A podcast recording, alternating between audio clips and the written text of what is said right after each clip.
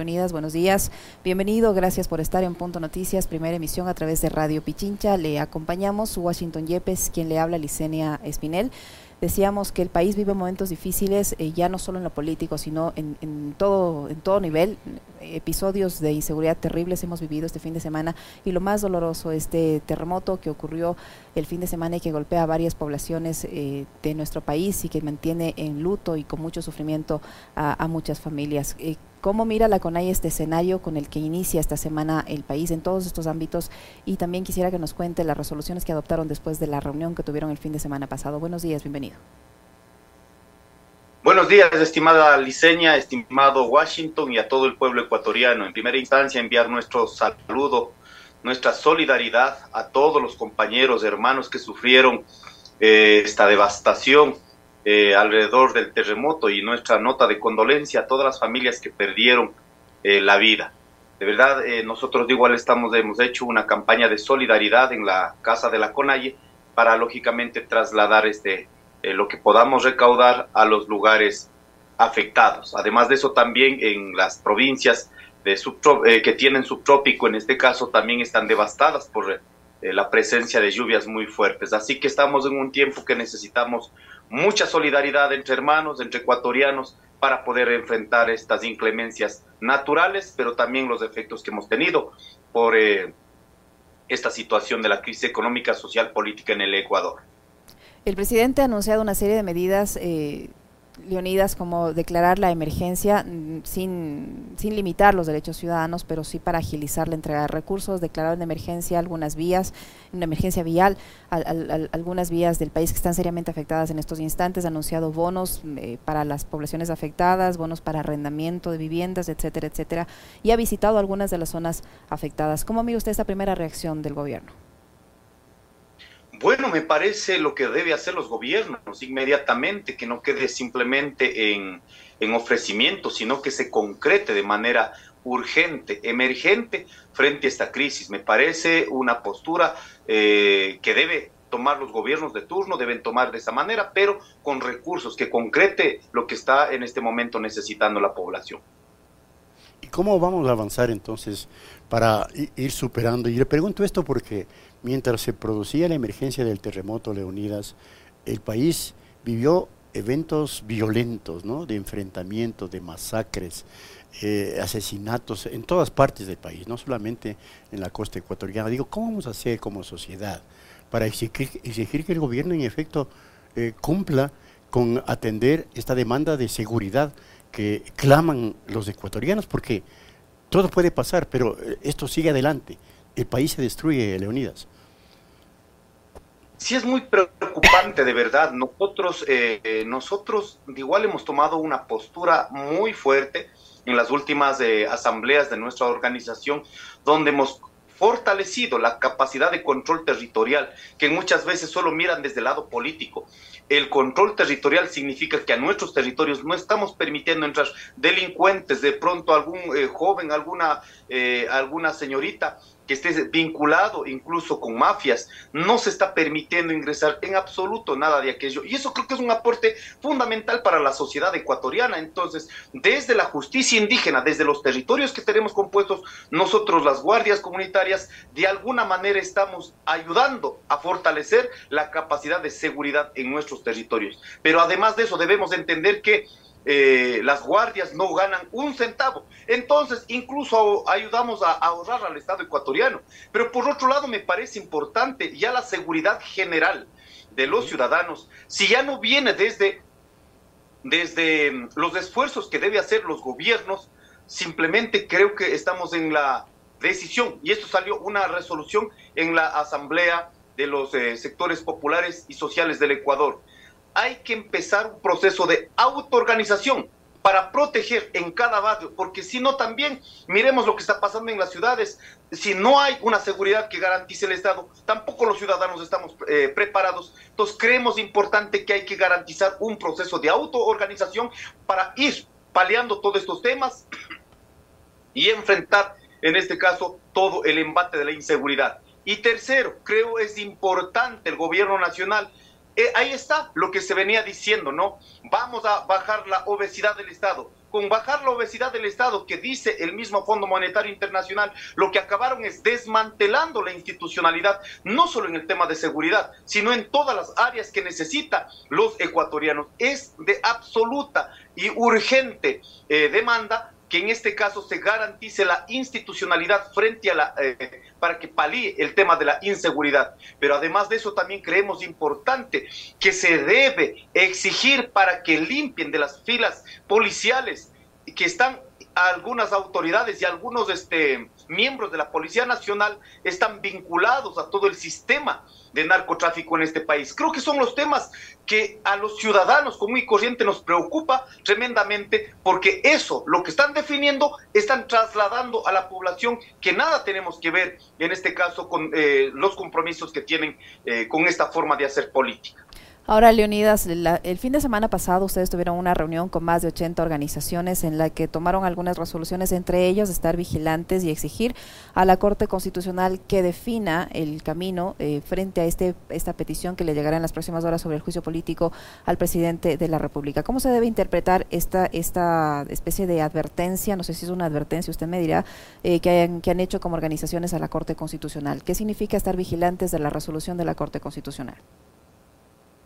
Nosotros apegados a lo que determina la constitución de la República, hay opciones, destitución, muerte cruzada o incluso si es que tienen dignidad, que pongan un pie al costado, que puedan renunciar. Nosotros hemos em, tomado una postura frente que tiene que avanzar en el proceso de juicio político, para la cual creo que es importante que la Corte Constitucional, mirando lo que pasa a nivel de, del Ecuador, mirando lo que pasa con las autoridades que teniendo conocimiento pleno de lo que sucedía en su gobierno, prácticamente no hicieron mayor cosa. Por lo tanto, la Corte Constitucional debe garantizar en este debido proceso constitucional, en este proceso democrático, para que pueda llevar a cabo este juicio político. Y queremos decir aquí a los detractores, a los que insultan al movimiento indígena, no entiendan la democracia solo para cuando les conviene a estos sectores, porque también hemos visto insultar a muchos sectores políticos en este país.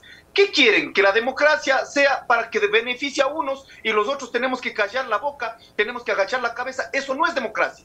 Cuando salimos a las calles nos dicen delincuentes violentos. Ahora cuando tomamos una postura constitucional de la misma manera, ¿qué quieren que pasemos en silencio? Señores, este sistema democrático debe, debe entender, desde todos los sectores sociales en el Ecuador debemos opinar y nuestra opinión con las organizaciones, el movimiento indígena, los sectores populares, hemos dicho, debe avanzar en el juicio político, respetando el debido proceso para que cumpla con ello. Necesitamos la admisibilidad de la Corte Constitucional que debe escuchar al pueblo ecuatoriano.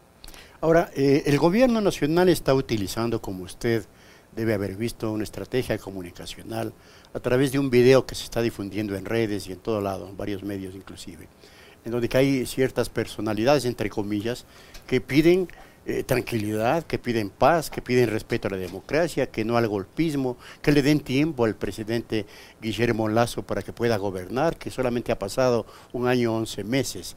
Eh, eh, ¿Tienen cabida este tipo de mensajes, este tipo de, de, pretensiones gubernamentales en momentos tan críticos que vive el país, Leonidas?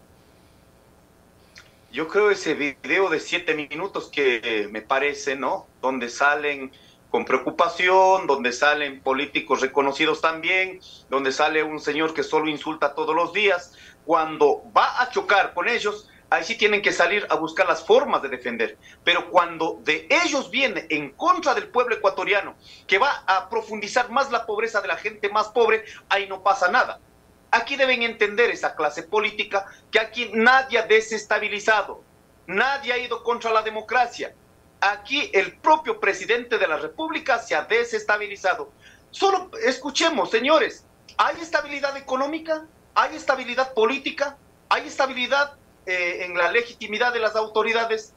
Si es que hubiera aquello y nosotros como locos estamos pronunciando de otra manera, diríamos, estamos desestabilizando. Pero no existe estabilidad ni política, ni social, ni, eh, ni económica en este país. Por lo tanto, no podemos seguir pagando los sectores que también hacemos economía en, este país, no podemos seguir pagando las irresponsabilidades y la forma de gobierno que ha venido trayendo hasta ahora. Y los que están preocupados y los que han ido produciendo estos videos como llamando a la calma, deberían en este momento pensar en todos los sectores sociales, en todos los sectores económicos, más no solo quedar cuidando su parcela de poder que toda la vida lo han venido haciendo.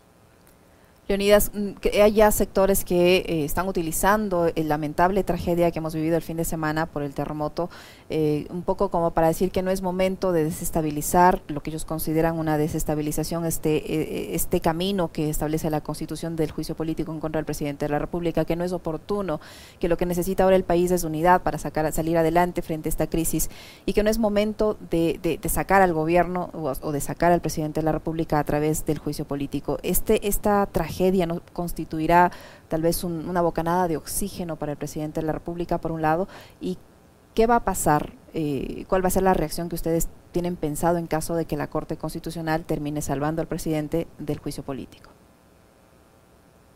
Los hechos de la madre naturaleza no están planificadas, los hechos que en este momento se van dando eh, todas las lluvias que están inundando en muchos sectores no está planificado, son hechos de la naturaleza. Por lo tanto, eso no puede estar dentro de la estrategia de la planificación política. Ahora, referente a pasar o no pasar, esto mucho va a depender de las autoridades de la Corte Constitucional. Creo que en la Asamblea Nacional, con todos los, de, eh, los temas que han pasado allí, habría condiciones, pero ahora necesitamos eh, escuchar que la Corte Constitucional escuche el clamor del pueblo ecuatoriano. Aquí, el gobierno nacional, frente a la crisis eh, natural, efectivamente veamos qué tanto va a ser preciso. No puede quedar esto simplemente eh, como una boca de oxígeno para que la Corte Constitucional diga otra, otra cosa. Por lo tanto, nosotros exigimos que continúe con este proceso, este, todo este proceso de desastre natural el gobierno, si es que apoya, habrá ese apoyo, sino la población, los sectores populares de este país, más que con un granito de arena, un granito de maíz, estaremos acompañando. Y hemos visto devastar nuestras economías y desde el Estado central, desde el gobierno central, no nos han ayudado. Como por ejemplo pasó luego de la pandemia, la crisis económica, alivio financiero y todos estos temas que en este momento nos ha puesto de pie y hemos tenido que ir a las calles. Esperemos que realmente por parte del gobierno, por parte del Estado, en este momento por lo menos ponga de manera urgente, emergente, no esperando de pronto pase eh, días o meses. ¿Y qué podría pasar si es que no pasa, eh, si es que no define bien la Corte Constitucional. En la asamblea del día viernes se había manifestado que no se van a hacer movilizaciones nacionales ni de pronto paros como están pretendiendo posesionarla, sino se va a eh, levantar plantones para exigir a la Corte Constitucional que escuche el clamor del pueblo. Entonces, en ese sentido, el día que discutan, seguramente no solo el movimiento indígena, sino los sectores que han ido conformando esta gran unidad de los diferentes sectores populares, se hará pequeños plantones para exigir a la Corte Constitucional de trámite este proceso. Estamos también ante la eventualidad de que la Corte, en efecto, dé trámite al pedido de enjuiciamiento político en la parte procedimental. Pero cuando eventualmente se produzca aquello, el presidente no va a aceptar ser enjuiciado políticamente y no va a aceptar ser destituido eventualmente eh, por, eh, eh, por la Asamblea Nacional. Y tendría bajo su posibilidad la declaratoria de muerte cruzada. La CONAIE y las organizaciones sociales se mantienen en que no van a aceptar esa posibilidad y se movilizarán entonces de manera potente para rechazar una eventual muerte cruzada? Como ya lo dijeron. Vamos a estar atentos Sí, nosotros nos ratificamos, son resoluciones que hemos ido sacando en los consejos ampliados. Vamos a ir analizando, tomando decisiones en el día a día todo este fenómeno político que está pasando en nuestro país. Por lo tanto, en su debido momento tomaremos nuestra postura frente a aquello. Por ello también se había quedado en cualquier escenario nacional que vaya a confluir fuerzas eh, políticas y que vayan en contra de la mayoría del pueblo ecuatoriano, pues nosotros hemos dicho también nos declararemos en movilización nacional. En este momento la mantenemos bajo las resoluciones y habrá en, en los escenarios que vayan dando, tomaremos una decisión como ha sido acorde a la resolución del Consejo Ampliado y de la última reunión que tuvimos con las organizaciones sociales.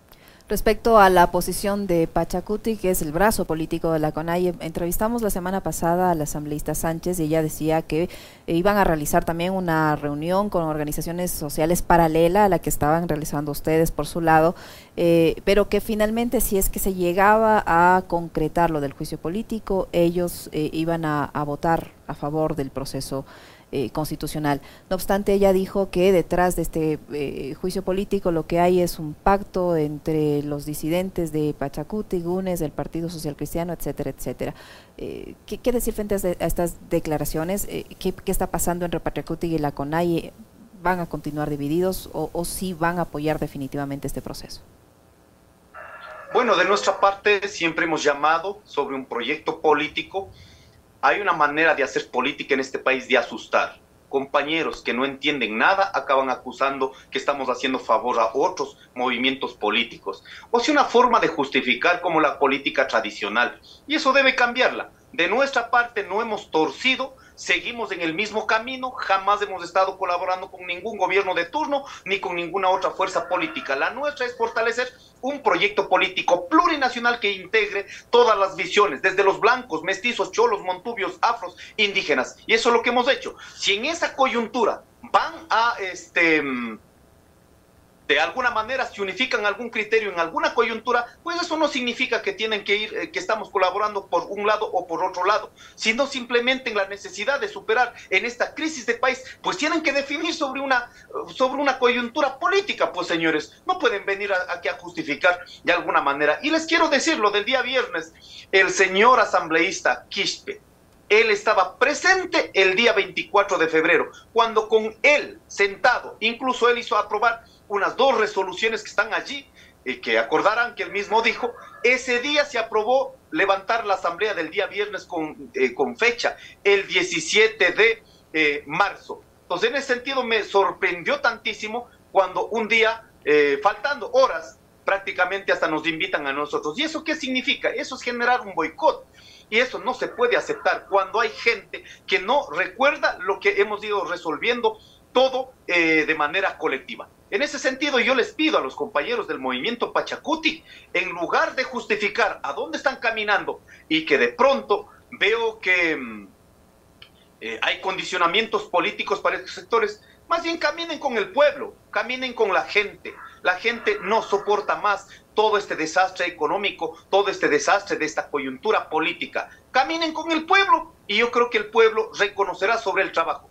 Pero si seguimos justificando que esto va a, para favorecernos y a quién y empiezan a dar la vuelta y a enredarse en sí mismo, el pueblo ecuatoriano no es que no se da cuenta. En el momento que tiene que definir, siempre acabarán definiendo en favor de los que han posesionado en la coyuntura con el pueblo y los que han enredado, de igual seguirán este, teniendo ese, ese rechazo eh, en los momentos de decisión. Leonidas, el, ministro de Gobierno, Henry Cucalón, hace unos instantes en una entrevista televisiva ha dicho respecto al juicio político que la pelea es peleando. Él advierte así eh, que van a dar eh, la batalla frente al, al posible juicio político en contra del presidente de la República y ha señalado que es una pelea entre los demócratas y los autócratas, que el presidente puede activar la muerte cruzada algo a lo que ya se refería nuestro compañero Washington Yepes. Frente a estas declaraciones de que la pelea es peleando, de que es una lucha entre los demócratas y los autócratas, ¿qué decir, Leonidas?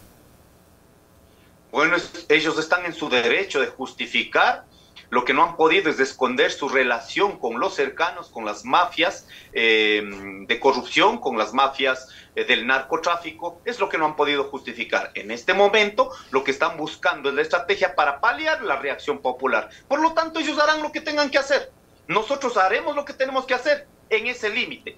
Aquí, los que han hecho eh, este proceso. No se, hay que pedirle al señor Cucalón que recuerde las palabras de insulto que ha propinado a los sectores populares con total venganza, con total odio y con total eh, autoritarismo, en este caso por parte del gobierno nacional. Y ahora que se vuelvan democráticos, por favor, que sigan en este caso en ese camino. Nosotros vamos a defender, vamos a sostener esta postura apegados siempre a la decisión del pueblo y apegados a la constitución nosotros creo que estamos en este tiempo.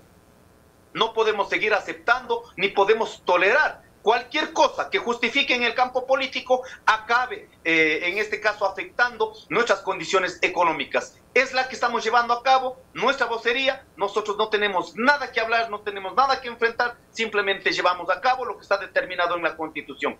Si para ellos la Constitución es una, eh, en el momento que explicamos, insistimos que aplique la Constitución, para ellos es la autocracia, entonces todos los mecanismos que han hecho aquí para debilitar nuestras economías lo hicieron desde esa postura. Nosotros seguimos y pedimos al pueblo ecuatoriano a mantenernos unidos, a no distraer en, las, eh, en todo lo que han venido poniendo por parte del gobierno nacional y han empezado a poner también algunos sectores políticos de este país, sostenida con medios de comunicación masivos en contra del pueblo ecuatoriano. A no caer en estas distracciones. Necesitamos avanzar, este país necesita cambios.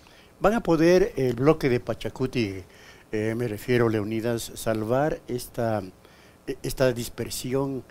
Que, se, evidencia en el momento de las definiciones, porque la eventual interpelante de Pachacuti, Mireya Pazmiño, ella dice que no es legisladora de Pachacuti, sino legisladora de la CONAI.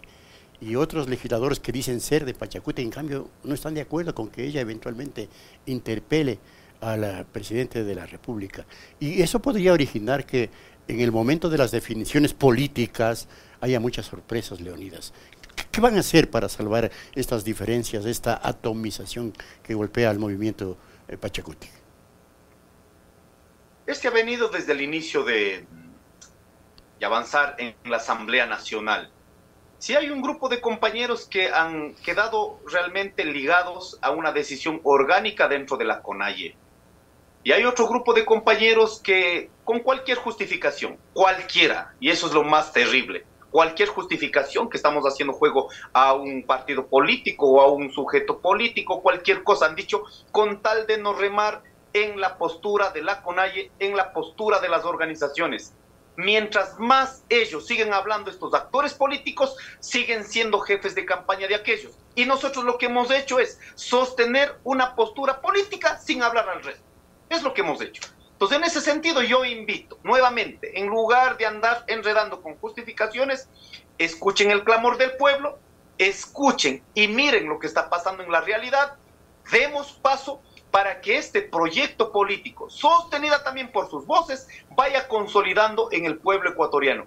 Mientras ustedes sigan repitiendo, sigan repitiendo lo que no es, prácticamente se enredan más y dejan en menores, en, peores condiciones al movimiento al que representan. Aquí se ganó, en este caso se ganó las elecciones apegados a una lucha, apegados a un proyecto político. Nosotros no vamos a ir de Pachacuti, ni esperamos que eh, compañeros vengan y decidan única y unilateralmente en contra de nosotros. No, aquí vamos a seguir. Así que pido más bien unificar los criterios, avanzar en el propósito y miremos realmente y en términos referenciales políticos, las autoridades que están en cuestionamiento no han superado más del 10%. Entonces, cuando enriedan en eso, acaban defendiendo el 10%. Cuando el 90% de los ecuatorianos están mirando por otro lado, no pueden quedar ahí mirando en contra del pueblo ecuatoriano. Leonida, usted hacía referencia hace pocos instantes al maltrato. Supongo que eh, usted se pronunciaba respecto a estas declaraciones polémicas del ministro de Energía, Fernando Santos, quien ha calificado a los indígenas como salvajes, dijo, y que eh, la llegada de las petroleras a ciertas zonas donde está esta actividad, pues trajo la paz a esas comunidades. ¿Qué decir frente a, esta, a este criterio del ministro de Energía? ¿Será el criterio generalizado en el gobierno nacional o será una cosa puntual del ministro de Energía? Oiga, pero eso no tiene ni siquiera palabras de nuestro lado para responder a ese tipo de personas.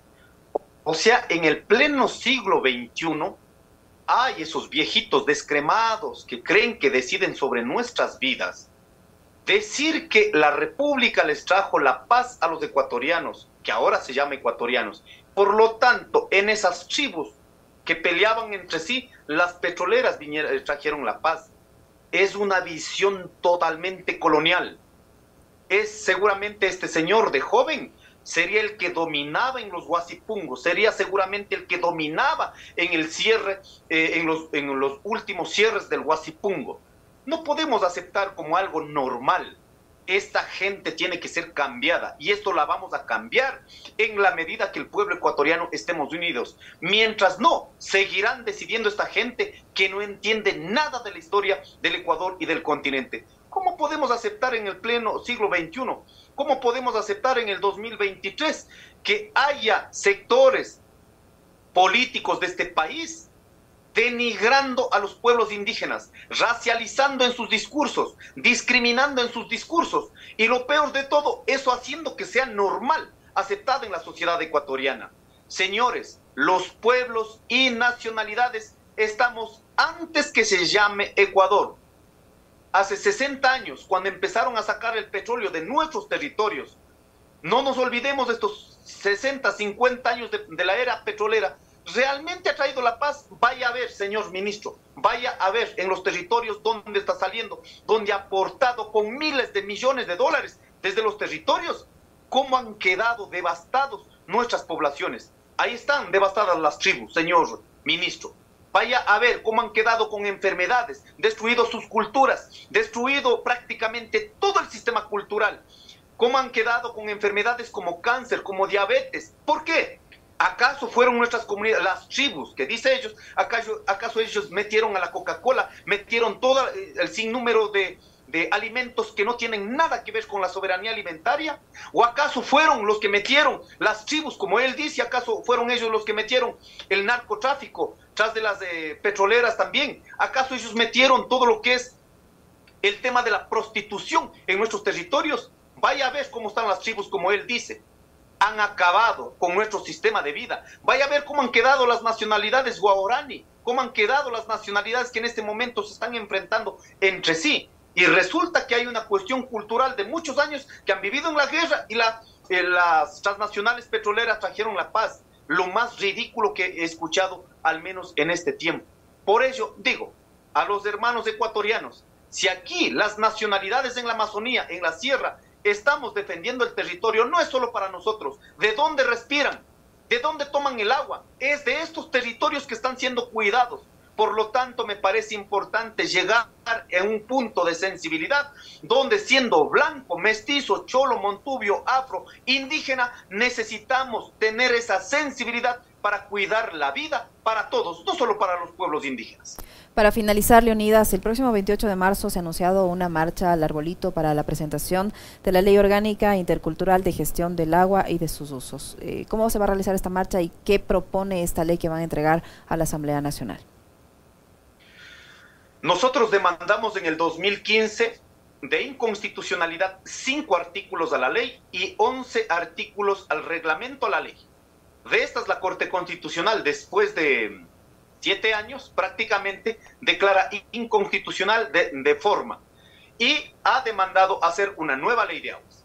Por lo tanto, esto el, seguramente el Ejecutivo también lo está haciendo. Nosotros hemos construido durante todo el año con la participación de las bases, juntas de agua, autoridades locales, hemos construido una ley para llevar a cabo y nosotros defender esta tesis que está presentada a través de la ley, defender en la Asamblea Nacional. Seguramente habrá otras iniciativas de otros sectores en donde exigiremos que en la Asamblea Nacional unifique los criterios que finalmente acabe dando un cuerpo legal, un cuerpo normativo que respete todas las visiones en el Ecuador. Aquí que nomás estamos pidiendo, sobre todo, tiene que verse con el derecho al uso de agua. No puede ser mercantilizado el agua. Si bien es cierto, han dicho no van a privatizar, pero están privilegiando en las propuestas eh, de otros sectores están privilegiando la gestión privada del agua.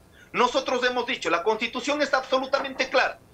Garantiza que la gestión debe ser pública y comunitaria. Y hay que clarificar la gestión pública y hay que clarificar qué es la gestión comunitaria. Porque aquí también se ha dado a veces eh, un entreveramiento y finalmente acabamos, acaban acusando, perdón, un tema con otro tema.